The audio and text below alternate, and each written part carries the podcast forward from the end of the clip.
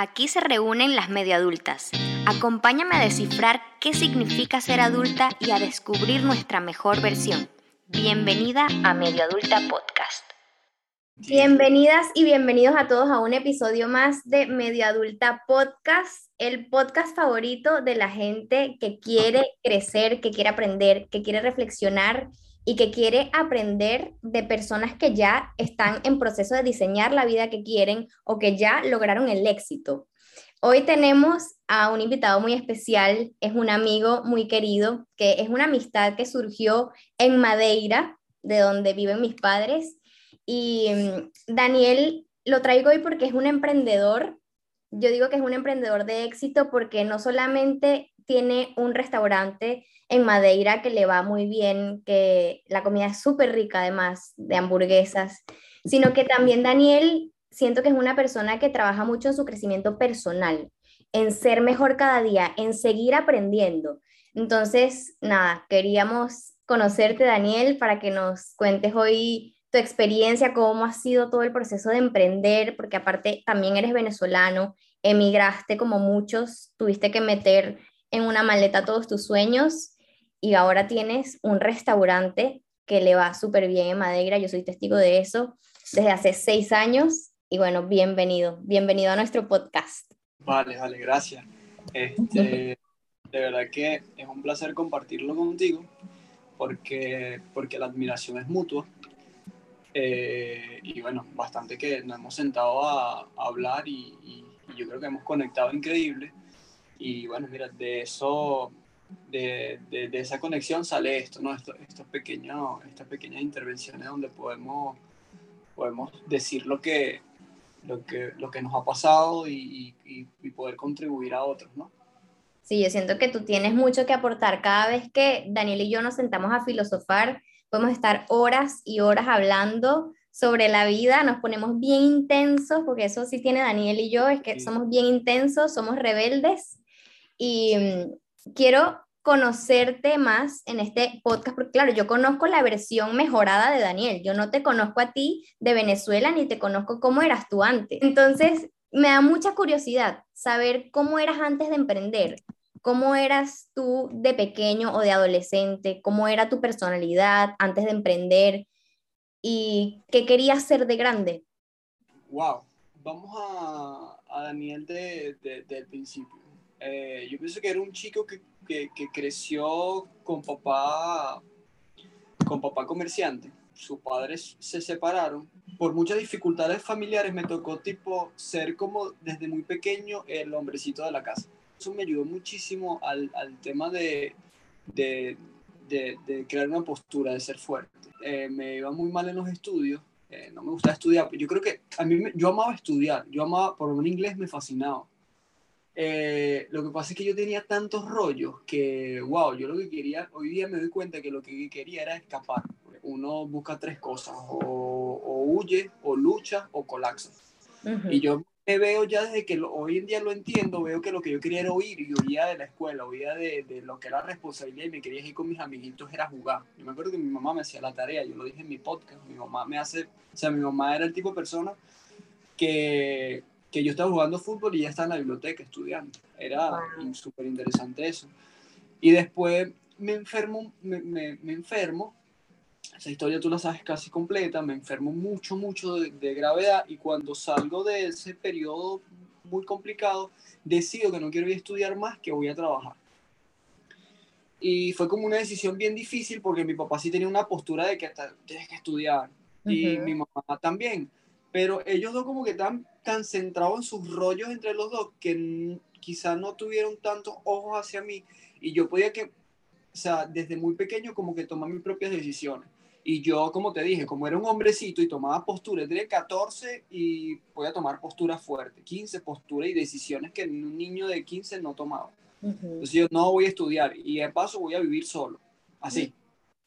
Y entonces fui a mi papá y le dije, no quiero estudiar más, quiero trabajar, quiero echarle pichón y no sé qué. Y bueno, sí, él me dio trabajo y me la puso bastante difícil, obviamente. Me, me, puso, me puso a trabajar muy, muy rudo. Pero nada, él lo que no se iba a imaginar era que yo iba a soportarlo. ¿Y en qué estabas trabajando en ese momento con tu papá? Él tenía una panadería.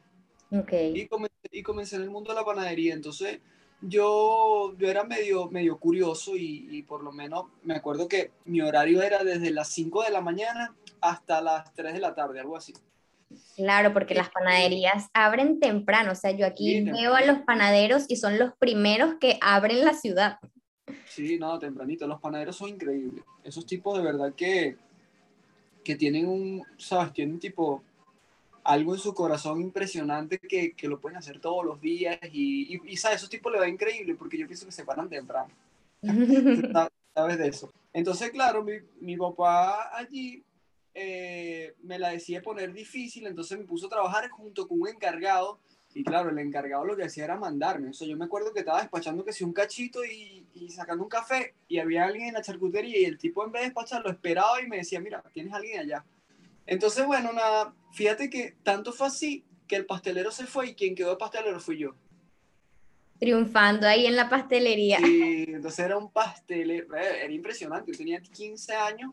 Un niñito. Años, niño. Y yo Daniel, yo a los 15 años era un pollito, o sea, yo, yo a los 15 años yo no sabía quién era yo, me imagino que, bueno, tú también me imagino que pasaste por muchas etapas, eh, yo no tenía personalidad desarrollada a los 15 años, era una niñita que, ¿sabes? Estaba jugando. No, sí. Claro, pero sí, pero no, y comparto contigo, yo tampoco tenía una personalidad desarrollada, incluso eh, yo pienso que un niño en todo ese rollo es súper caótico porque enfrentas muchas cosas, enfrentas muchas tonterías juntas. Eh, eres muy niño. Yo me acuerdo que, que incluso era muy niño para estar en esa posición. Yo lo hacía bien, pero desperdiciaba cosas y no me importaba. Eh, tipo, no tenía la conciencia y la presencia de hacer algo. O sea, yo me acuerdo hacer las cosas impresionantes. De allí me acuerdo que por lo menos si faltaba el, horne el hornero, yo iba a hornear. Y me acuerdo que a veces iban los amigos de mi papá y yo era un chipirrito. Y yo me acuerdo que para llegar al horno, para poner el pan dentro del horno, yo me tenía que montar encima de una gavera, soltar el pan y bajarme la gavera. ¡Qué bello!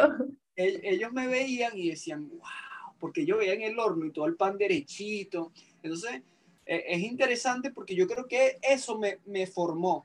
Eso me, claro. me creó. Mi papá también era, mi papá era, un, mi papá era un tipazo, porque mi papá es un tipazo mi papá, nosotros nunca nos la llevamos bien, porque mi papá es el tipo de persona que es raro que llegue al, al, lado de ti y te diga, lo estás haciendo bien o no. Mi papá prefiere, él solamente se afinca en cuando tú cometes un error, pero mi papá es muy poco de ir a darte una palmada. Ok.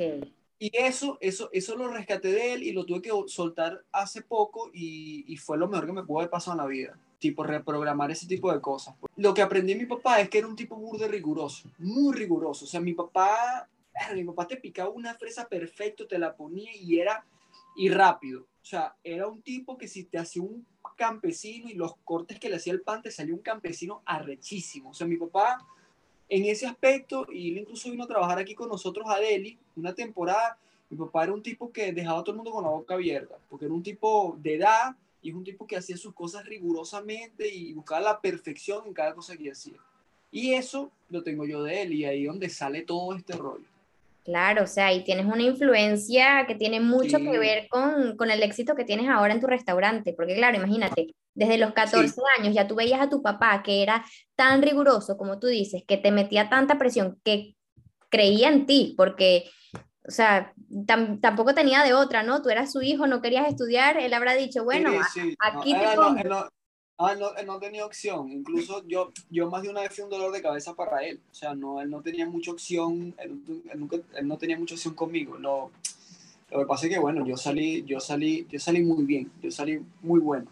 Y, y después de haber tenido esa, esa experiencia trabajando con tu papá, cuando ya empiezas a ser adolescente, a, a, empezar a pensar qué vas a hacer con tu vida, ¿tú pensabas que tú, toda tu vida te ibas a quedar trabajando allí con tu papá? ¿O ya tenías tus propios intereses no, y estabas pensando no, porque, en algo más?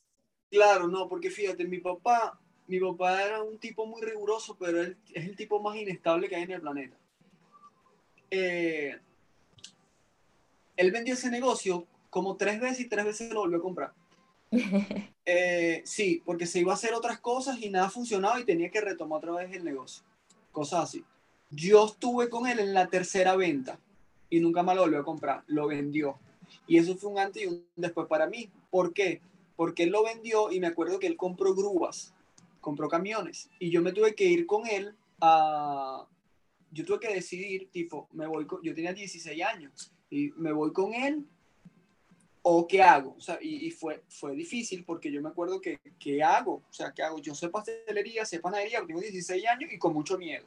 Y, y bueno, tenía las tres frases que, que son, ¿sabes? Que no sé ni quién, ni quién soy, ni para dónde voy, ni cuánto valgo. Eh, eh, yo no sabía nada de eso. Todos hemos pasado por ahí. Claro, entonces él agarra y, y, se compra unas grúas y resulta que dice, bueno, te voy a dar una. 16 años, una grúa para mí. Entonces, bueno, te podrás imaginar, yo aprendí a manejar grúa. ¿Qué? Y nada, con 16 años me la... Yo casual, a lo mejor le llevé el carro a tu papá con 16 años por ahí y nadie sabía. ¿Qué? O sea, eres la primera persona que conozco que sabe manejar una grúa. Sí, no, no, no era tan difícil, era un, camión con una plataforma atrás y tenías que subirle, tenías que tener responsabilidad, aguante, amarrarlos bien. Claro, claro.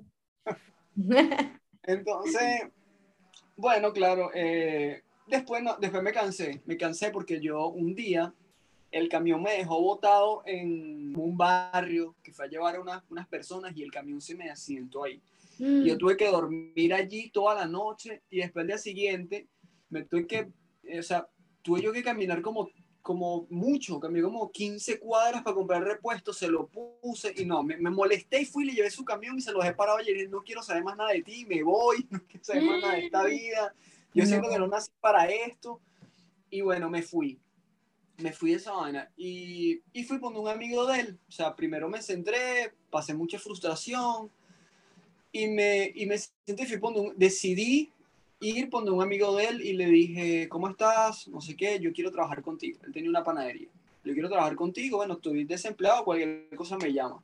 Mi sorpresa, él me llamó al día siguiente. Y ahí comenzó como la etapa de medio reencontrarme conmigo y saber, tipo, yo estoy hecho para esto. A mí me gusta. Dependencia, sí. A mí me gusta, a mí me gustan los negocios, me gusta el comercio me gusta este peo. Y bueno, nada, fue, fue bastante difícil porque el ego me, me, jodía demasiado. Hoy en día puedo entenderlo por qué, pero él, ¿sabes? Así como que vas a llegar, eres el nuevo cuando ya tenías algo y, ¿sabes? Era un poco como, como soberbio. y, que, y, que, y, que, ya no eres el hijo del dueño. Sí, bueno, es eso, es que eso es lo que jugaba conmigo, ese ego de que me, y, y no, no eres el hijo del dueño, pero entonces, ¿sabes? Entra como quien dice bajo. E, es un peo mental que tú te haces que, a que al final es, es una estupidez. tú te haces tu, problema mental allí. Y bueno, nada, resulta que comencé a trabajar y, y, bueno, yo comencé en la barra. Y me acuerdo, me acuerdo que, que, nada, que ese primer día me tocó que si pasar el coleto y eso me pegó demasiado, demasiado. Yo era niño y era muy soberbio y no sabía esas cosas y me pegó muchísimo tener que pasar coleto, atender a gente. Eh, ¿sabes? Me pegó muy demasiado, me acuerdo, eso me afectó muchísimo, pero eh, yo me acuerdo que, que seguí adelante y, y sí me acuerdo episodios donde, donde yo, yo me decía, peleaba conmigo y decía, bueno, sin nada, si te toca pasar, vas a pasar puto coleto mejor. Y me acuerdo eso clarito porque tenía yo como esos problemas mentales allí, esa pelea conmigo y nada, estaba peleando con mi ego, lo que pasa es que no lo sabía diferenciar. Hoy en día sí, hoy en día me pongo así y digo, ay, ¿qué te pasa? ¿Sabes? Tú no eres eso. O sea, ubícate. yo entiendo que tú estés aquí, pero yo estoy aquí, yo estoy pensando esto. Pero en ese tiempo no sabía que ponerlo en su lugar. Y, y me acuerdo que, bueno, nada, hacía lo mejor posible y trataba de descartar. Yo, la, la conclusión de eso es que a los seis meses yo tenía la llave del negocio. Bien, o sea, te, te ganaste tu puesto a los seis meses era, como era el mini encargado del negocio. Pasaste tu coleto varias veces y a los seis meses, bueno. Pasé mi coleto y era, por ejemplo, el negocio tenía la pastelería media mala y como yo era pastelero, ah, para mí era, nada, yo lo podía hacer. Dentro de todo, no sabía que sabía tanto. Y entonces, ¿qué pasa? Por ejemplo, vi la vitrina del negocio y nada, se la puse bonita, le hice unas palmeras bonitas, uno, unos galletones, le puse a vender pasta seca, mejoré algunas cosas, hice esto. Y claro, eso llamó la atención del tipo y, me ayudó, pues me dijo, no, mira, nada, ¿sabes? Entonces ya, ya me dio un puesto mejor, me puso a ganar tres, cuatro veces más que lo que ganaba. Entonces Por eso es que yo digo que es tan interesante salirte de la novela y, me costaba muchísimo, porque la gente vive la novela del trabajo. Eh, este hace más, este hace menos, no sé qué. Yo me acuerdo que, yo me acuerdo que ahí trabajaban dos turnos más, casi 12 personas más conmigo, y ellos me criticaban. Me acuerdo que se ponían a murmurar de mí, porque yo, que si era el jala no sé qué, que si yo trabajaba no sé qué más, que no sé qué, no sé qué más, y, y nada, o sea, hoy en día me doy cuenta que gracias a Dios con, yo conseguí defender mi postura ante lo demás, de que yo sí quería seguir a alguien y que quería ser diferente y erradicar la mediocridad. Y ese es el resultado de hoy. Eso, el tema de la mediocridad. Y, y ese ejemplo que tú estabas dando de, de que cuando tú quieres hacer las cosas bien en tu trabajo, cuando tienes un equipo de trabajo, que tienes otros compañeros que te ven haciéndolo bien, que te ven siendo puntual, que te ven respetando a tu jefe, empiezan ese tipo de comentarios como, ay, es que él es que quiere ascender o él está jalando bolas, como decimos nosotros. Y a mí me pasó algo parecido aquí en Barcelona en uno de mis primeros trabajos que tuve aquí, cargando cajas y metiendo las compras en un carrito y eso era lo que yo hacía. Yo quería hacerlo bien y si podía hacer más, pues mejor.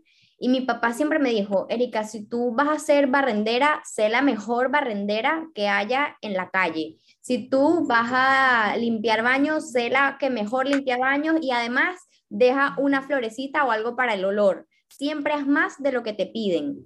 Y eso a mí siempre se me quedó en la cabeza, eso que me decía mi papá, sé la mejor en lo que hagas y si puedes, haz un poquito más que alguien se va a dar cuenta de tu trabajo. Hacía las cosas y hacía más pedidos de los que yo tenía que hacer.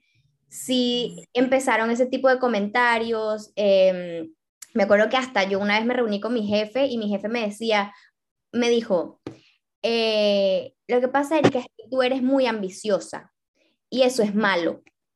Y yo, wow, ese día llegué a mi casa destrozada, yo como que, como que es malo, sí soy ambiciosa y a mucha honra, yo no soy ninguna conformista. Y, y me acuerdo que después me volví a reunir con este jefe y me decía cosas como, es que tienes que ser más egoísta con tus compañeros. Tú quieres hacer todo, tienes que ser más egoísta. Y yo, como, es que puedo hacer más, o sea, lo hago porque puedo y porque quiero y porque quiero aportar más. Y bueno, ese tipo de comentarios que tienen mucho que ver con la mediocridad, con con ese tipo de comentarios autodestructivos, de limitarte, de que no puedes ser más. Entonces, ese tema es bastante interesante, lo de la mediocridad. Y ahora que tú manejas este equipos, lo verás. Claro, y en este caso, fíjate tú, te lo está diciendo un jefe. Qué impresionante eso, ¿no? Un jefe, un jefe mediocre. Claro, era un jefe, no era un líder. Exacto, era un jefe, un líder. Sí, pero sin embargo, no podemos decir nada porque habría que estudiar el por qué él decía eso. A lo mejor él veía algo en los demás donde quería que también los demás hicieran parte de lo que le tocaba y a lo mejor no era la manera correcta de decirte las cosas y tal vez, tal vez iba por ahí. Pero sí, yo pienso que, yo pienso que estamos viviendo en eras de, de mediocridad. Uf, o sea, mira, yo te digo algo, yo pienso que ya el trabajo con excelencia, ver una persona que te trabaja en un lugar que sea simpática, sonriente, educada, servicial y que te quiera tratar de la mejor manera del mundo, estamos escasos. Eh, ahorita hay muchas personas hiperestimuladas que, que quieren, que, que, sabes, que están pensando en el futuro y viven con una ansiedad increíble y como no lo pueden conseguir, también a veces caen en la depresión de que, o sea, es horrible. Ahorita estamos en una época horrible. Y, y bueno, y, y, la mediocridad, o sea, es, es que es que la novela, la novela atrapa mucho a la gente. Y es la novela lo que tú estás diciendo. O sea, ¿por qué este hace? ¿Por qué no hago? Ah, pero es que él se fue y no lo hizo. Bueno, pero hazlo tú. Ah, no, pero es que entonces después viene la otra parte. ¿Por qué quieres emprender? Ah, porque quiero que no me manden. ¿Por qué quieres emprender? Ah, porque quiero que no sé qué. ¿Por qué quieres emprender? Entonces hay un vacío por todos lados. Eso, eso es lo que yo veo hoy en día. Y no te creas, a veces me duele, me duele muchísimo, me afecta. Me afecta ver a las personas, los jóvenes, eh, siendo, siendo mediocres y, teniendo la capacidad para dar más y, te dan, te dan eso, que, ellos creen que te afectan a ti. Y los que son afectados son ellos, porque aquí tú ganas, o sea, tú saliste ganadora porque, porque resulta que tú saliste no permitiéndote menos de lo que tú podías dar. ¿Entiendes? Tú ganaste, tú te llevaste la victoria. Tú hoy en día estás donde estás y eres grande. Es por eso, por, o sea, por esas pequeñas victorias que tú te permitiste. Hay mucha gente perdida y como que llena de, de incertidumbre que no sabe por dónde empezar o ni siquiera sabe por qué quiere emprender. No, yo creo que, yo creo que sí saben y, el, y ese es el problema, que cuando saben por qué quieren, em, porque cuando tú le preguntas por qué quieres emprender, sus razones, son, sus razones no son las indicadas de un emprendedor. Porque ellos te, ellos te dicen, ah, porque, eh, sabes, quiero, quiero tener mis propios días, o quiero no sé qué, o quiero trabajar menos, o quiero tener mis propias vacaciones. Y no sabes que es totalmente lo opuesto a todo eso. Es más trabajo, más disciplina, más constancia, mucho más esfuerzo. Vas a tener que durar años sin vacaciones. Vas a tener, bueno, yo tengo seis años en Delhi y yo, la, yo las veces que he tenido que salir de Delhi ha sido por emergencia porque he tenido que dejar todo por nada. Y las vacaciones que yo me agarro en Delhi, que yo vacaciones, fue con ustedes. sí, me acuerdo. Hace cinco años ya, sí, seis, años, o sea que lo hago. Entonces, eh, yo creo que ellos sí saben, pero las razones son desde el vacío. Y ese es el problema, pues, y es un problema que, que wow, que, que pesa, porque porque es que de ahí, de ahí vienen muchos problemas. Tú te pones a ver, Erika, y, y tú, tú analizas el problema que es emprender desde el vacío, desde nada por detrás, desde, no hay una, una, una, motivación sino un motivo, y ahí es donde empiezan los problemas de depresión, se separan las parejas, hay problemas por todos lados. ¿Por qué? Porque están, caen en el problema, porque el emprendimiento, ¿qué hace el emprendimiento cuando tú no sabes quién eres, para dónde vas y cuánto vale? Te lo va a enseñar te lo va a enseñar, vas a tener que hacer, no vas a poder saltar eso, o si llegas te va a tener que regresar. Entonces, te va a tener que regresar y hacer eso al mismo tiempo que estás emprendiendo, no es para todo el mundo. Y en tu caso, Daniel, ¿tú crees que cuando tú decidiste emprender, que bueno, todo esto viene acompañado de que tú te fuiste de Venezuela? Nosotros nos quedamos hablando de que tú estabas trabajando para este señor, pero ¿cuándo fue el momento decisivo para irte de Venezuela y emprender. Y si estabas realmente preparado a nivel mental, espiritual, eh, trabajado tú mismo como para emprender. No, desde el inicio te dije que yo era un emprendedor que se conquista emprendiendo y por eso sé lo difícil que es. Tienes que esforzarte bastante y dejarte salirte de la novela porque tú nunca sabes quién te está viendo. Ok, no es que tú vas a hacer algo en la vida por, por, por esperar que alguien te venga y te salve. No, pero hacerlo también por el hecho de que tú no sabes cuándo la vida te puede cambiar, cuando lo haces bien. Entonces, ¿qué pasó? Yo trabajaba, yo trabajaba bien, trabajaba demasiado bien, y vino un tipo que estaba montando un restaurante de hamburguesería y me dijo, me llamó un lado y me dijo, yo quiero que tú trabajes conmigo, hijo. ¿Cuánto te ganas tú? Y el tipo me dice, yo te voy a ofrecer el doble para que te vayas a trabajar conmigo. Y yo le dije, bueno, pero vamos a sentarnos a ver qué es lo que tú quieres. Mi papá me propuso todo y me gustó porque era para evolucionar. Lo que yo no sabía era que, que iba a trabajar mucho más, el esfuerzo era el triple, iba a manejar casi 70 personas, 70 no, pero si eran 25 en un restaurante, más otro, eran como 40 y pico. 40 personas. Entonces, obviamente, y no sabía, no sabía lo complicado que iba a ser pero fue algo que me transformó la vida. Ganaba muchísimo dinero y aparte no, me ganaba el doble y el 1% de lo que vendiera el negocio al mes. O sea, yo ganaba mucho dinero, pero trabajaba de las 4 de la mañana hasta las 11 de la noche. Wow. O sea, ¿Solo trabajabas? Sí, solo trabajaba. Solo trabajaba. Yo me acuerdo, yo me acuerdo trabajar y cobrar. Bueno, está bien, porque a lo mejor no tenía tiempo para gastar el dinero, pero ni, ni, para gastar el dinero, ni para irte a la playa, ni para tener novia, ni para... después, después, yo me acuerdo que en ese, en, ese, en ese local aprendí a, tipo, a tener una postura de valor. Tipo, yo me acuerdo que ante el, ante el jefe, que era un amigo, que lo respeto muchísimo, yo me acuerdo que tuve que decirle, mira, eh, esto, porque trabajaban los dos encargados, yo les dije, esto, está, esto no se aguanta. La única manera que nosotros aguantemos esto es que nos deje un fin de semana sí, un fin de semana no. O sea, un fin de semana libraba él dos días, un fin de semana yo libraba dos días. Mm. Y así fue como medio lo pudimos llevar, y sin embargo, él era medio cuadrado, él a eso no le parecía muy bien, él quería que uno trabajara de 4 a 11 todos los días. Y yo recibo una llamada de aquí de Portugal un día que estaba, me acuerdo, yo estaba acostado arriba descansando porque me podía descansar una hora y me fui a acostar allá arriba encima de unas Coca-Colas y no sé qué. Y estaba acostado arriba y me acuerdo que estaba pensando en recibir una llamada de Portugal de aquí y me dice un primo, me dice, vente, mira, aquí hay una oportunidad, hay una pastelería para que están buscando una persona para que se encargue, no sé qué, como yo sé que tú le echas pichón, vente para acá. Se gana por encima de 2.000 euros. Entonces, nada, yo agarré y yo siempre he sido un tipo muy decidido. ¿Sabes qué? Me voy. Me voy, me voy, me voy, me pico una puntada y en un mes estaba en Madrid. Wow. Dejé todo, mira, ¿sabes? Y con mucho miedo me vine.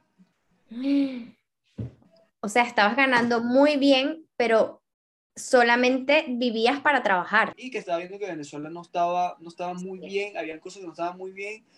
O sea, yo no digo que porque me vine evolucioné, yo puedo haber evolucionado allá porque estaba rodeado de gente muy buena y yo era un tipo que daba el 100. pero, pero nada, me vine para acá y ahí donde, bueno, la vida me muda porque, porque venía a ser un tipo bien perdido, está más perdido todavía. Sí, es como todo lo que, lo que creías que habías avanzado, llegas a otro país y es como retroceder otra vez desde cero. Que es lo que me, me enseñó Madeira después de muchos años a, a, conocerme. El mismo emprendimiento me a conocerme. Entonces, yo llegué aquí a trabajar esa pastelería. Yo le pregunto al señor, yo trabajaba 12 horas por día. Llegué, y eso sí, llegué de una vez trabajando. E, era chamo, era soberbio y, y, yo creí que, bueno, o sea, me, me dijeron que me iba a pagar como 2.000. Entonces, cuando yo recibo mi primer sueldo, el, el señor agarra que me da un sobre, yo agarro el sobre y le pregunto, disculpe, ¿cuánto hay aquí? Y él me dice, ah, ya vamos a hablar, ok. No, ahí hay 700. Y yo hmm. agarro el sobre y se lo regreso. Y le digo, eh, yo no vengo más. Y me fui, ¿sabes? O sea, ¿qué, te, qué, qué tipo? ¿Qué tipo tan loco? Yo era loco, ¿sabes? ¿Entiendes? O sea, ¿qué tipo te dice recién llegando? le devuelve el sobre al jefe y le dice, yo no quiero estos 700, no estás loco. O sea, primero me ofrecieron 2.000, segundo trabajo 12 horas por día.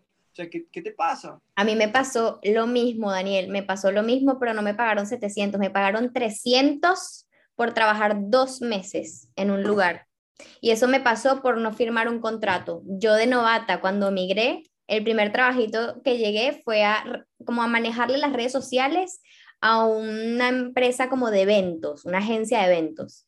Y yo llevaba las redes sociales, iba a los eventos, em, contactaba con proveedores, o sea, yo hacía de todo un poco, era como la secretaria, básicamente. Y nunca firmamos el contrato. Y yo confío en la palabra de este señor español, además, que yo decía, bueno, aquí la gente, ¿sabes? Decente, no me van a, a hacer nada malo. Ah, Pasa el tiempo, yo le digo, mira, no hemos firmado el contrato. No, tranquila, Erika, yo te voy a pagar a final de mes. Pasa el primer mes, no me pagan. Y yo, bueno, Erika, no seas malagradecida, te dieron un trabajo, espérate al otro mes. Pasa otro mes, yo ya molesta, o sea, ya era molesta que le mandaba mensajes como, mira, no me has pagado, ya estoy buscando otros trabajos porque no voy a seguir aquí si no me vas a pagar. Al final me pagó 300 euros por trabajar dos meses. No, a mí, a mí después al día, al día siguiente me mandó un mensaje y me dijo, necesito que vengas a trabajar. Y yo le dije, por ese precio yo no voy a trabajar. Entonces me dijo, ¿cuánto quieres? Y yo le dije, por menos de 900 yo no trabajo. Entonces el tipo metió 200 euros más en el sobre, me lo dio, pero a los dos meses me votó. Mm, y después de ahí, ¿cómo surge Deli Burger? Después de ahí que... Fue, ahí, fue impresionante porque el tipo me vota y yo estaba en un sillón viviendo en una casa ajena, porque yo aquí llegué a una casa ajena y estaba en un sillón y leo un mensaje y el tipo me dice, disculpa, ya no quiero que vengas a trabajar más, ta, ta, ta, ta, venga a buscar tu dinero. Y yo me acuerdo, me acuerdo clarito, estaba sentado en ese sillón y decía, mierda, Daniel. Sin trabajo. Sin trabajo. Bueno, ahí comenzó la aventura porque de ahí conseguí un trabajo de jardinería. Trabajaba cinco veces jardinería, aprendí jardinería también. Entonces, después había un, había un señor eh, uno, el hijo de la señora en la casa donde yo me estaba quedando, que él hablaba mucho conmigo en las tardes, yo decía, aquí hay que montar algo, porque yo veo que aquí hace falta algo, que hace falta algo, que hace falta aquí se puede hacer algo. Y yo, ¿sabes? Yo, yo, yo, yo he sido innovador y creativo y, y siempre tengo esa cosa por dentro, solo que yo no lo sabía manifestar. Entonces me fui a ver un local que, que, estaba solo y me sentaba a veces en las tardes afuera a tomar mucha, a ver cuántas personas pasaban por dentro, cuántas personas pasaban por fuera. Y lo fui convenciendo a él de que, de que ese negocio era, se podía hacer algo allí. Y, y resulta ser que yo estaba saliendo, yo salía, yo salía con la que le llevaba la administración a la panadería que me votaron. Sí, ella, ella era una portuguesa y yo salía con ella. Resulta que yo a ella le contaba mis aspiraciones. Yo siempre he sido un, tipo que sueña mucho y que está parado y que quiere y que quiere conquistar y eso a las, a las mujeres les gusta un, un, hombre que, coño, que tenga una visión en algo, ¿sabes? Que tenga una visión. Entonces yo me acuerdo que ella me dijo, pero tú quieres comenzar así, pero yo no tengo nada de dinero. Entonces ella me dijo, yo tengo ahorrado 2.500 euros. y y entonces, y aquí te va a dar risa porque te cuento que Deliburger es Deliburger gracias a la mujer. ¡Wow! No sabía esa historia. Sin duda. Deliburger es Deliburger gracias a, una, a mujeres por detrás impresionantes que creyeron en mí. ¡Wow! Entonces, ella, yo, yo con ese señor llegué a tipo un acuerdo y ta, ta, ta, solo acuerdos malos, acuerdos, acuerdos muy malos, que él montaba, me ayudaba, montaba, éramos socios y le echábamos pichón era tanto, yo, claro, yo era muy ingenuo, no, no tenía e, esa maldad, era muy, era muy novato, tenía 21 años, yo lo que sabía era de, trabajar muchas horas y hacerlo bien, pero eh, administración, todas esas cosas, o, o ir más profundo, yo, no sabía. Y bueno, resulta ser que armo el negocio, pongo eso bien bonito y comienzo a echarle pichón. ¡Wow! ¡Wow! ¡Qué difícil, ¿viste? Hmm. Difícil, difícil porque yo, yo, o sea, em, no, yo no te sé decir lo difícil, habían días que no entraba nadie, te estoy hablando que no entraba nadie, nadie, nadie. Y resulta ser que este socio ya el tercer mes quería plata y yo no tenía ni siquiera para echarle gasoil al carro, ni impresionante, nada. Yo me acuerdo que al tercer mes yo estaba casi a punto de quebrar y, y, mi abuelo fue el que, el que me dijo, me vi una vez triste que llegó a la casa y yo incluso creo que estaba hasta afuera llorando y él me dice, ¿qué te pasa? Y yo, no, yo no, yo no aguanto más. No, tienes que seguir. Y me acuerdo que me acuerdo, no era un hombre de, mucho dinero. Y agarró 300 euros y me dio 300 euros y con eso me alcanzó para pagar la renta del local ese mes. Qué bello tu abuelo. Sí, no, él me salvó, él me salvó la vida y sin él, de verdad, no, no, Deli, Deli no fue sido Deli porque él fue ese aporte en el momento de, decisivo de todo. Y entonces, bueno, llegó, llegó una altura que me, me topé con unos libros, me topé con unos libros y conseguí otro trabajo. Yo trabajaba en otra pastelería y dejaba a alguien en Delhi, dejaba a mi mamá con otra chica y yo después, ¿sabes? Para tener dinero, porque me di cuenta que no daba, para tener dinero, trabajaba en otra pastelería y después me iba a Delhi en las noches y yo cerraba Delhi y entonces después en las mañanas me iba para la pastelería y después iba a Delhi en las noches y así fue haciendo que Delhi fue saliendo adelante poco a poco, pero fueron, fueron como ocho meses muy difíciles, no, no, no había nadie. Yo me traje un amigo de Venezuela para que me ayudara, porque él trabajó conmigo en ese restaurante y él más o menos sabía hamburguesa, yo, yo quería perfeccionar eso. Y resulta ser que él duró solo dos meses aquí, se la yo de, tan, de que no venía gente y me dejó y se fue para España. Wow. Sí, es, que, es, que, ahí es cuando entra en juego la resiliencia del emprendedor. Es, sí. Tú realmente te conoces en los momentos difíciles. O sea, sí, de, de, aguantar todo lo malo y luego claro. celebrar todo lo bueno, porque no todo es color de rosas. Cuando llegan las etapas difíciles, ahí es cuando tú te conoces. Sí, y justamente en esta pastelería, eh, resulta ser que la señora era un poco complicada y yo dejé de trabajar allí y me fui a trabajar el 100% en Delhi, apostar el 100% sin nada, sin nada mismo, sin nada. Y me fui para allá yo solo y, y apostar mis 100 allí. Y, y, me acuerdo que yo no sé, de la nada me llegó un libro que se llama Resiliencia. ¡Wow! Ese libro me ayudó. Mm. Me ayudó a terminar de soportar lo que, lo, lo que era insoportable, ¿sabes? A estar medio cómodo en tanta incomodidad. ¿Y tú antes leías, antes de todo este no, proceso? ¿O no, fue no, ahí que, empezaste a leer? Fue ahí comenzó todo el cambio de toda mi, mi transformación en todo. Por eso es que si quieren, si, si quieren comenzar la base de algo, comiencen a leer. Sea, eso es como que el punto. Y comencé a leer y me llamó la atención porque todo lo que decía el libro yo lo estaba pasando. Mm. Todo ¿no? Y wow, me supe nutrir, supe, supe aguantar, aguanté, aguanté, aguanté, aguanté, aguanté. Pum, se explotó la primera burbuja. Es que Deli comenzó a tener clientes. Y yo tuve que, que tipo, ay, forzarme más y trabajar muchas horas, trabajar muchas horas, pero yo venía acostumbrado porque yo en Venezuela no sabía lo que era trabajar horas, yo trabajaba muchas horas, entonces no me, como que no me afectó tanto. Ujú. Y bueno, de ahí viene Deli, Deli comienza a, creer, a crecer, pero también en, en ese comienza a crecer voy creciendo yo porque también practicaba algunas injusticias. ¿Cuál era esa injusticia? Por lo menos yo sé que yo solo no podía. Y Deli no, sus números no eran muy buenos. Entonces ya, antes de llegar a, ese séptimo mes, el, el- la persona que, que, que emprendió conmigo, mi socio, quería dinero y no había dinero, el negocio no dejaba dinero. Y ya comenzaron los pro- problemas, porque no había acuerdos, nada de por medio, no había nada firmado, no había un acuerdo de separación tampoco, no había, o sea, no había nada. Hoy en día yo estoy mucho más preparado, aquí nada, yo no sé nada. Y obviamente nuestra relación termina fatal, porque no hay nada, no hay, no hay, no hay unos acuerdos. Entonces, obviamente nosotros, eh, yo consigo, el banco me prestó 5 mil euros y yo con esos 5 mil, boom, voy y le pago a él. ¿Ok? Y él se sale de la sociedad.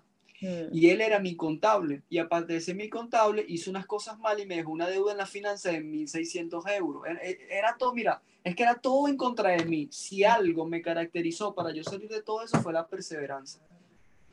Que eso es Entonces- clave, clave para emprender y que no todo sale perfecto. E- Era la primera vez que tú estabas emprendiendo, montando un local como este, donde no venía tanta gente y al final tus fracasos siempre te van a enseñar algo. Ya ahí tú aprendiste que tú tienes que siempre dejar todo firmado. Tú aprendiste que, que bueno, eh, tienes que controlar tu ego en ciertas circunstancias y, y bueno, me imagino el montón de cosas que habrás aprendido en todo este proceso también. Sí, aprendes muchísimo, aprendes muchísimo. Y la otra era que yo traía el sistema, ¿te acuerdas que te hablé de mi papá? Que mi papá era, tenía un sistema tipo que no reconocía el trabajo de los demás, sino que era un tipo Ajá. bastante duro con eso. Y yo era así. Y eso me, me, me llevó a, a afectar a muchas personas porque hubo personas que querían trabajar conmigo y yo no tenía todo el dinero para pagarles. Entonces yo le decía, "Mira, yo, yo eso sí, siempre honesto, pero nunca, no, no- pero no lo hice bien. Yo le decía, mire, si tú quieres trabajar conmigo, yo lo que te puedo pagar es esto por estas horas. Si tú quieres, quieres, pero era que si 200 euros por debajo del ordenado mínimo, ¿sabes? Entonces, dentro de, dentro de todo, nunca, nunca fue todo tan bueno, sino que también me tocó pasar mucho mal y quizás llevarme gente por el medio sin querer y pasar muchos malos ratos emocionalmente para entender que el camino no es ese, el camino es apostar a la empatía, apostar a ser una mejor persona, apostar a, a ser un líder, ¿sabes?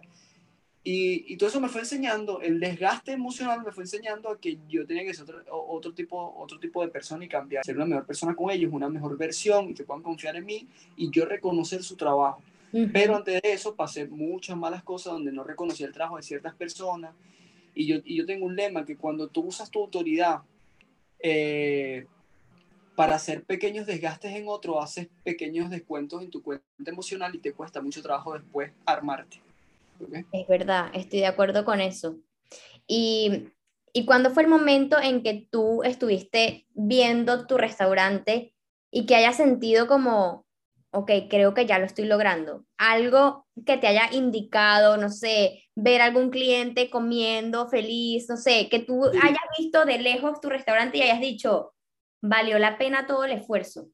Sí, lo tengo claro. Empecé a hacer pequeños a mano, nadie hacía pequeños. Me enfoqué a hacer una buena chicha y hice una buena chicha, hice una buena hamburguesa. Dentro de lo que cabe, era una buena hamburguesa y defender un producto. Yo empecé a vender hamburguesitas en pan, en pan brioche. Eran las primeras hamburguesas en maderitas con pan de brioche.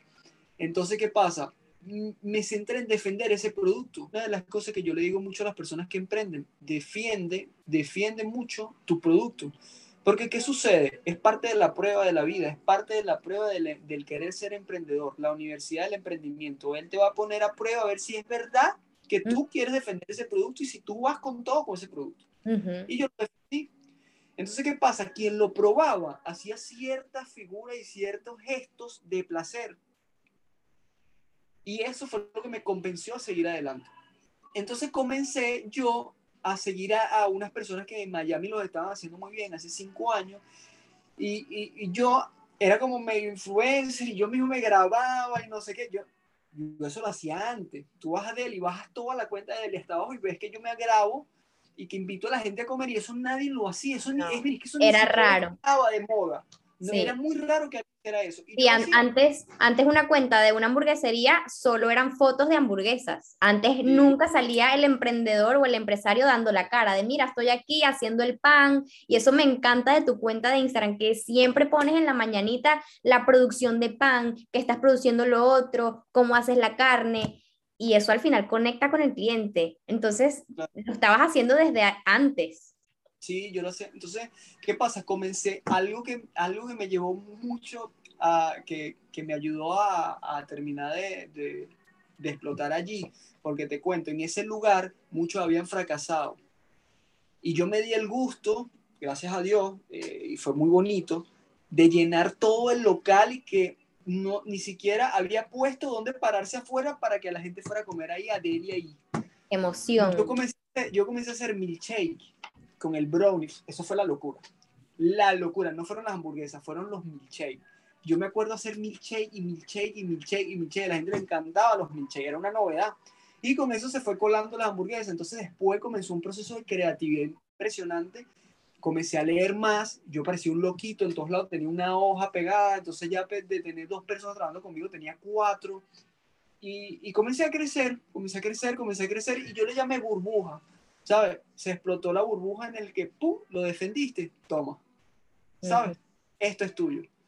Y comenzó a llegar la gente y fue algo maravilloso porque, porque después sentía que Delhi se quedaba pequeño y había gente que iba, venía muy lejos a comer allí, fieles, iban y comían todos los fines de semana y eso se ponía muy, muy, muy full.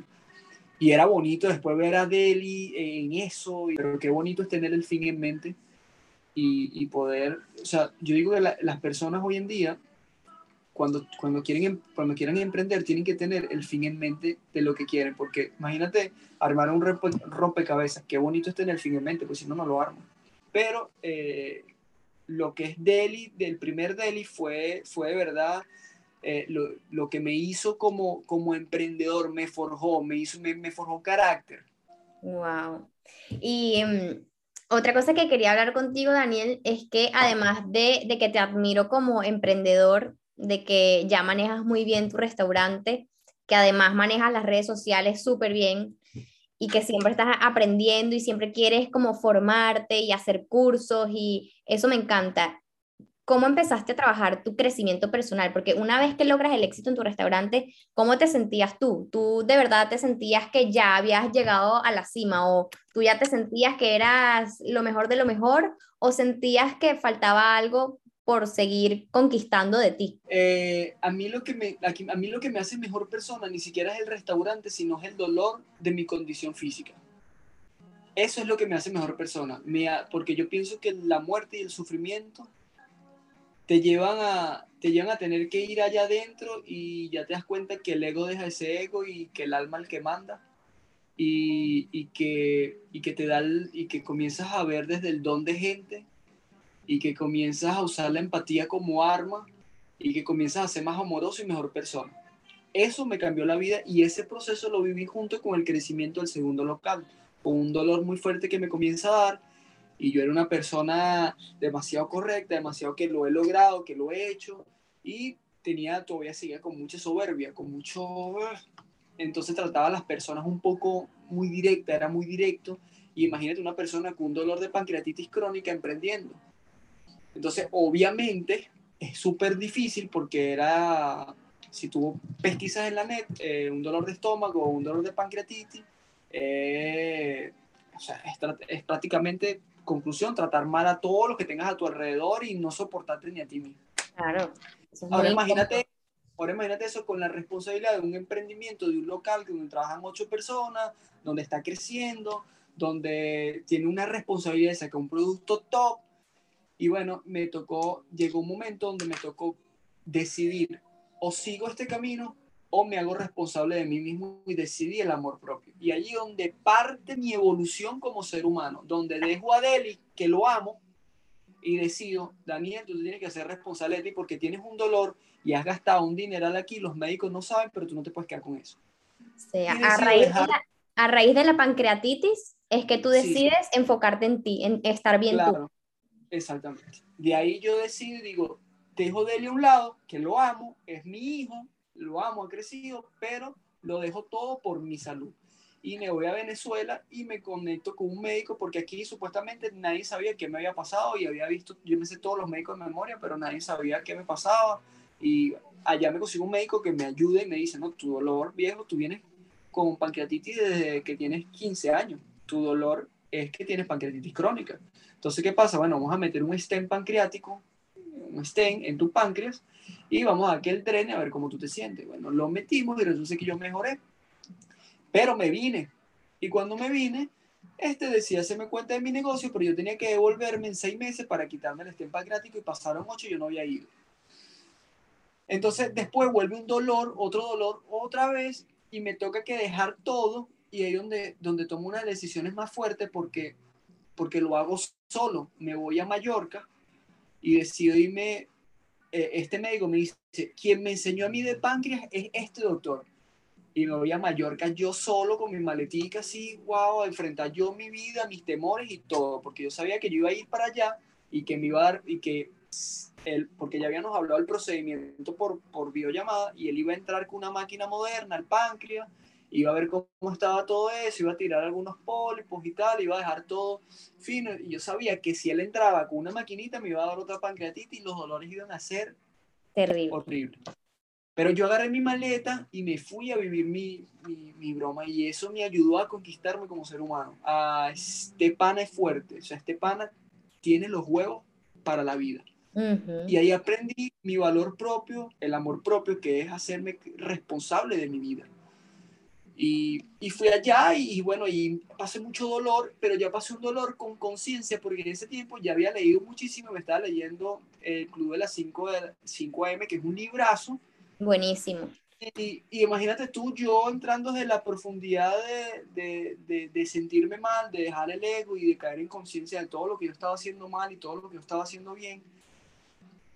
Y, y, y, encontrarme con ese libro me transformó también la vida y, empecé a ligar todo con todo, salir de allá otra vez, me vine y, vino un tipo diferente, un tipo dispuesto a conquistarse, a, a indagar más y no sé qué, a revelarse contra los estigmas sociales, a rebelarse sobre, sobre los gobiernos, sobre, sobre todo, sobre las leyes que están por ahí, que nos dicen, mira, esto es lo que tienes que ser tú. Y, nada, comenzó e, e, ese, ese mundo a moverse dentro de mí. Ese proceso de desaprender para aprender lo que realmente tú quieres ser o cómo tú quieres ver la vida, porque uno nace, crece y como que la sociedad te va poniendo expectativas de lo que tú deberías ser y ya cuando tú creces, tú te haces responsable realmente de sacarte todas esas creencias limitantes y obviamente los libros te ayudan, las experiencias como esa con la pancreatitis te ayudan a crecer. Es muy fuerte eso, que hay que desaprender para poder realmente ser quien quieres ser. Sí, yo creo que, yo creo que esa es la parte más difícil de toda, porque, porque está muy arraizado a ti, está muy anclado el hecho de que, de que tienes un montón de cosas metidas dentro de ti, que, que, obviamente, y un montón de gente también diciéndote lo que está bueno y lo que está mal, y por ahí nos vamos y, y, no paramos nunca. Entonces, la parte más difícil de la gente es tener que abrirse y saber qué hay ahí adentro y toparte con, con mierda, porque tú también tienes mierda, tú no eres perfecto, ¿sabes? Tú, tú has hecho daño, tú también, y más cuando lo haces sin, sin, sin la presencia, sin, sin, estar pendiente de ti. Entonces, hay gente que prefiere cerrar eso y no verse porque es que tiene que, tiene que tocar mucha mierda. Y obviamente es más fácil cerrarlo y seguir así una vida normal. Exacto. Entonces, bueno, yo no, yo decidí abrirlo, saber qué había allá adentro, enfrentarlo conmigo, porque si te estás dando cuenta aquí, te estoy diciendo que yo no he sido la mejor persona del mundo. Yo soy una persona que ¿Cómo te has dado cuenta de eso? ¿Cómo te has dado cuenta de tus sombras? ¿Cuándo te has enfrentado a ellas? Bueno, es que por eso mismo, por cuando te decía que, que utilizaba mi poder, eh, tipo, para poner en, a personas que necesitaban un trabajo, por ejemplo. Eh, cuando, cuando no sabía quién era y tenía personas cerca de mí, yo quería que fueran como yo era. Y, o sea, hay un montón de cosas más que, que van haciendo allí y que cuando tú no sabes quién eres, tú le haces mucho daño a la gente. Porque si tú no sabes quién eres, imagínate, es que todo comienza mal cuando tú no sabes quién eres. Entonces yo, no jodas, si tenemos que hablar de consejos, yo partiría por ahí, por todo. Sí, y, y, yo veo que tú también siempre estás, además de que siempre estás leyendo y compartiendo frases para motivar a la gente, que además ahora tienes un podcast, o sea, siempre estás inventando y buscando maneras de reinventarte. Ahora tienes un podcast donde motivas a la gente, donde hablas sobre emprendimiento, que me encanta. Y, mm, y también aparte, cuidas tu cuerpo, o sea que eres un emprendedor que cuida su mente, cuida su cuerpo. Háblame un poquito de eso, de, de tus hábitos. Porque sabes que he descubierto en todo este rollo que me encanta escribir. O sea, me encanta escribir. A veces escribiendo consigo unas cosas que yo mismo me sorprendo. Eh, y yo creé un triángulo que quiero que esté en mi libro. Creé un triángulo que se llama el Triángulo de la Libertad. ¿Ok? Y en ese triángulo, dentro del triángulo, está estímulo, el centro es el estímulo y la respuesta. ¿Ok? Porque yo pienso que ante el, ante el estímulo, que puede ser una persona que venga y se acerque a ti y te diga, eres muy joven, hay una brecha y viene la respuesta. Esa brecha te hace libre. O sea, que tú decidas, ok, está bien, no soy, disculpa. Mm. Eso te hace libre. Y así con todas las acciones que te puedan pasar en todo el día si tú en esa brecha decides, tienes el poder de, decidir, ahí radica la libertad humana. Ahí comienza el triángulo y en las puntas está, arriba está la alimentación. ¿Ok? En una esquina está la abundancia y en otra esquina está la castidad. Y eh, vamos a comenzar por donde cuido mi cuerpo, que es la alimentación. Yo pienso que estamos en épocas de de hiperestimulación, como ya hemos, hablado, y que está muy difícil conseguir, conseguir conquistar los alimentos. ¿Por qué? Porque la gente no sabe, tiene una confusión entre alimento y comida. Y comida es cualquier cosa que te llevas a la boca y alimentación es aquella que te va a ayudar para que tu cuerpo funcione óptimamente. ¿Ok? Entonces, yo pienso que la libertad radica que el estímulo sea que todo el mundo te diga, cómete lo que te dé la gana, y tú decías los alimentos y decías, por ejemplo, hacer ayuno de 16 horas y comer tres veces al día y que ganes esa, esa postura. O sea, que tú, que tú ganes. Y sí, son pequeñas batallas que vas ganando. Sí, sí, y que si te sales, y que si te sales sea porque es un acto de conciencia y con todo valor, no porque te ganó la ansiedad de irte a comer algo. Bueno, yo digo que cuando tú conquistes esa parte del triángulo, eres libre que a la gente se le olvida que tiene el poder de decisión. Y yo creo que eso es clave en la vida de las personas para tener libertad. Que tú tienes poder de decisión. No hagas las cosas para otro o porque el otro lo dice. Tú tienes el poder dentro de ti. Claro. Entonces, bueno, en, el, en, la, en, la, otra esquina, que no tiene nada que ver con la alimentación, después eh, volvemos, está la abundancia. Y la abundancia es que si tú tienes dinero y no necesitas gastarlo, eres libre. Ahí radica también la libertad. Y la otra, la castidad, era como un tipo como yo que decidió amar en libertad, decidió la libertad como amor. No quiero nadie que me esté jodiendo, que tenga codependencia, ¿verdad? Y que esté libre, que yo esté libre y que pueda tener relaciones sexuales con cualquiera. No tengo sexo vacío. Decido con toda conciencia y con todo valor estar con personas que yo quiera. Y no el sexo me manda. Desde ahí soy libre. Entonces, si esas tres cosas tú consigues decidir en todas y no te manda la comida, ni el dinero, ni el sexo, y tienes una buena respuesta ante el estímulo, eres libre y lo trabajo todos los días y la alimentación es algo que trabajo todos los días en mí, bueno, tú has visto, o sea, es algo que, o sea, yo ahorita dejé los carbohidratos, estoy viendo cómo se comporta mi cuerpo con carbohidratos, resulta ser que los tuve que volver a agarrar porque yo tengo pancreatitis y yo no puedo sobrevivir solo de las grasas. Mi meta más grande es conquistar mis alimentos porque pienso que es tan difícil hacerlo, o sea, es algo donde todo el mundo vive estancado, donde todo le cuesta. Y, y, allí donde, yo, a mí me encanta meterme donde a la gente le cuesta yo lo, yo, lo, yo lo veo así. Yo veo que nosotros, e, este cuerpecito es como un avatar y tú tienes que cuidarlo y llenarlo de herramientas para conquistar la vida. Entonces yo pienso, coño, si este muñequito está jodido, que tiene una parte que está jodida, yo tengo que buscar la manera de darle lo que él necesita nada más para que funcione óptimamente. Entonces, ¿qué pasa? Yo me estoy desinstalando, es todo el verguero de drogas que nosotros tenemos metido adentro, porque sí, hay que aceptarlo. El azúcar es una droga y te droga. Por eso es que la gente no puede vivir tanto tiempo sin el azúcar, porque lo necesitas, porque ya todo lo tiene y porque el mundo y las industrias entendieron que si te tienen drogado, tú siempre lo vas a necesitar. Igual pasa con el gluten.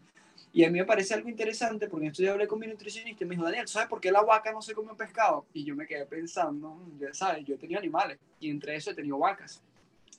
Y es bastante interesante y no se come un pescado. Tú se lo puedes poner y, se, mire, ella se puede morir de hambre, pero no se va a comer un pescado porque no lo puede digerir. Entonces, ¿qué nos hace pensar nosotros? Que nosotros podemos digerir todo lo que nosotros nos comemos. Estamos engañados.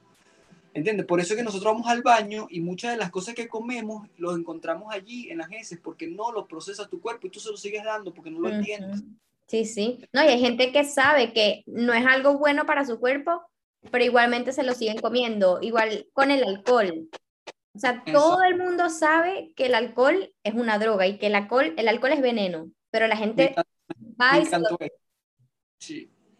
O sea, eh, es eso, eh, yo pienso que, por eso que te digo, estoy siendo un poquito más radical conmigo y entendiendo cómo yo vine a este mundo y no tanto por lo que me influencia la gente. Entonces, que es come, come, come, come y lo que hablaste también, tú lo hablas con el alcohol, yo lo hablo con la comida, que a veces llego, ah, pero cómete esto, no quiero. Ah, en serio, no, dame agua, yo tomo agua, no hay problema.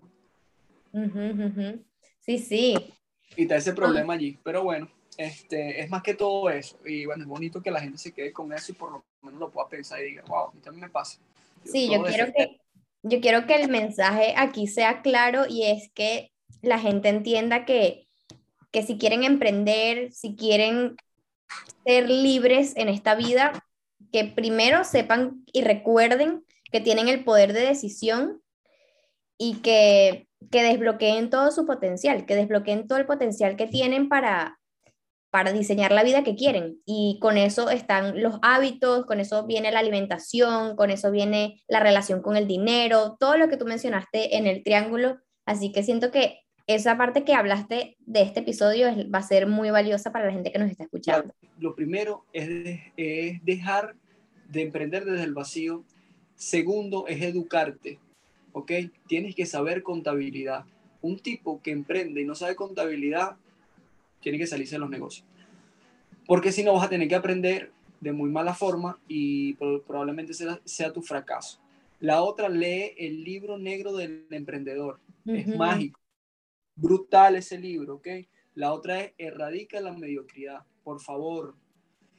Y sigue a alguien que lo está haciendo bien, nútrete.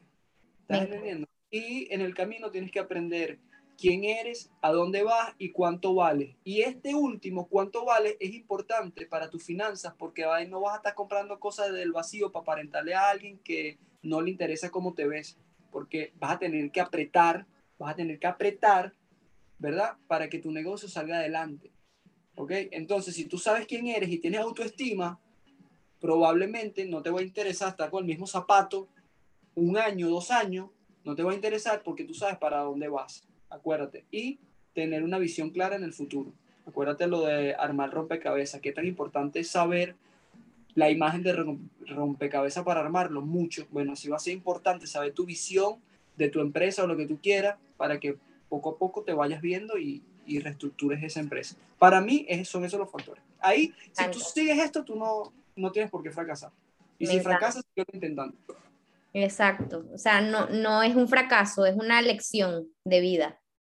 Me encanta todo lo que dijiste en, esos puntos. Y antes de irnos, Daniel, quiero hacer una dinámica que no he hecho nunca con nadie. Y bueno, primero la, la pregunta que, que, no puede faltar es, ¿qué diría el niño pequeño, el niño de tu interior, de ti, que te ve ahora tan exitoso, que estás siempre aprendiendo, que sigues creciendo, que te estás cuidando? ¿Qué diría de ti ese niño? Él, estaría muy sorprendido. Yo creo que él estaría muy sorprendido y, estaría muy orgulloso porque, porque la verdad, la verdad no hay nadie que esté más orgulloso de mí que yo mismo. O sea, yo, yo, creo que no hay nadie, no hay nadie en este planeta que se levante todos los días y diga, wow, y me lo recuerdo todos los días. Yo a veces pongo, no sé si has visto en mis historias, Yo a veces pongo, yo me acerco el dolor. Yo soy, es que yo soy otro peo. Yo me digo, eres pobre, no gastes en cosas que no necesitas. Es la verdad. Yo ser rico no soy rico, ¿no? Tengo 5 millones de dólares en la cuenta ahorita, ¿no? Entonces, soy pobre. Entonces, deja de ser pobre, está comprando pendejada. Y me lo acerco, me acerco mucho el dolor.